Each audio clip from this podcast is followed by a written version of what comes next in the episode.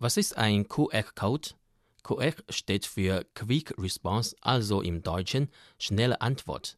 Bei dem zweidimensionalen Code handelt es sich um eine japanische Erfindung vor mehreren Jahren, mit dessen Hilfe sich große Informationsmengen einfach verarbeiten lassen.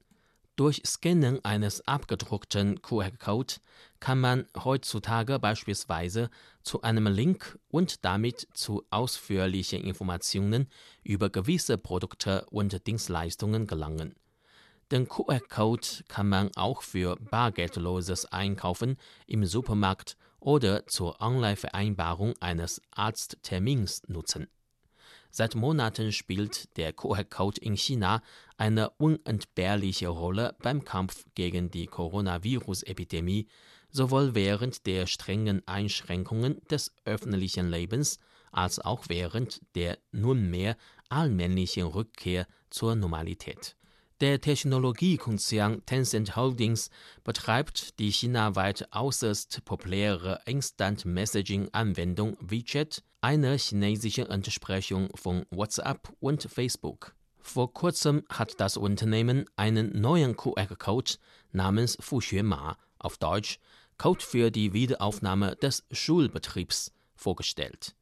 Hintergrund ist, dass zahlreiche Schulen in mehreren Landesteilen nach monatelangen Schließungen demnächst wieder geöffnet werden sollten. Schüler und ihre Eltern könnten gegenüber der Schulverwaltung anhand des neuen QR-Codes über ihren eigenen Gesundheitszustand berichten, was mit Hilfe einer im WeChat eingebauten QR-Code-Leseapplikation erfolgen könne, hieß es in einer Mitteilung von Tencent. Die entsprechende App des QR-Code vermerkt die Daten über die Körpertemperaturen und Aufenthaltsorte der Schüler in den vergangenen 14 Tagen. So könnten Lehrer und Schulleiter anhand des QR-Codes unmittelbar Informationen über die Gesundheit einzelner Schüler erhalten und gezielte Schutzmaßnahmen ergreifen. Wegen der Coronavirus-Epidemie sind seit Ende Januar alle Schulen in China geschlossen da die Stärke der Seuche sich von Provinz zu Provinz unterschied, konnte bereits im März in gewissen Orten wie etwa dem autonomen Gebiet Tibet und der Provinz Qinghai der normale Schulbetrieb wieder aufgenommen werden. In Großstädten wie Beijing und Shanghai wolle man mittlerweile jedoch eher vorsichtig vorgehen. Bislang gab es noch keine Anzeichen für eine Lockerung der Schutzmaßnahmen für die Bildungsinstitutionen. Trotzdem sorgt das Unternehmen Tencent eigenen Angaben zufolge bereits für gewisse Vorbereitungen.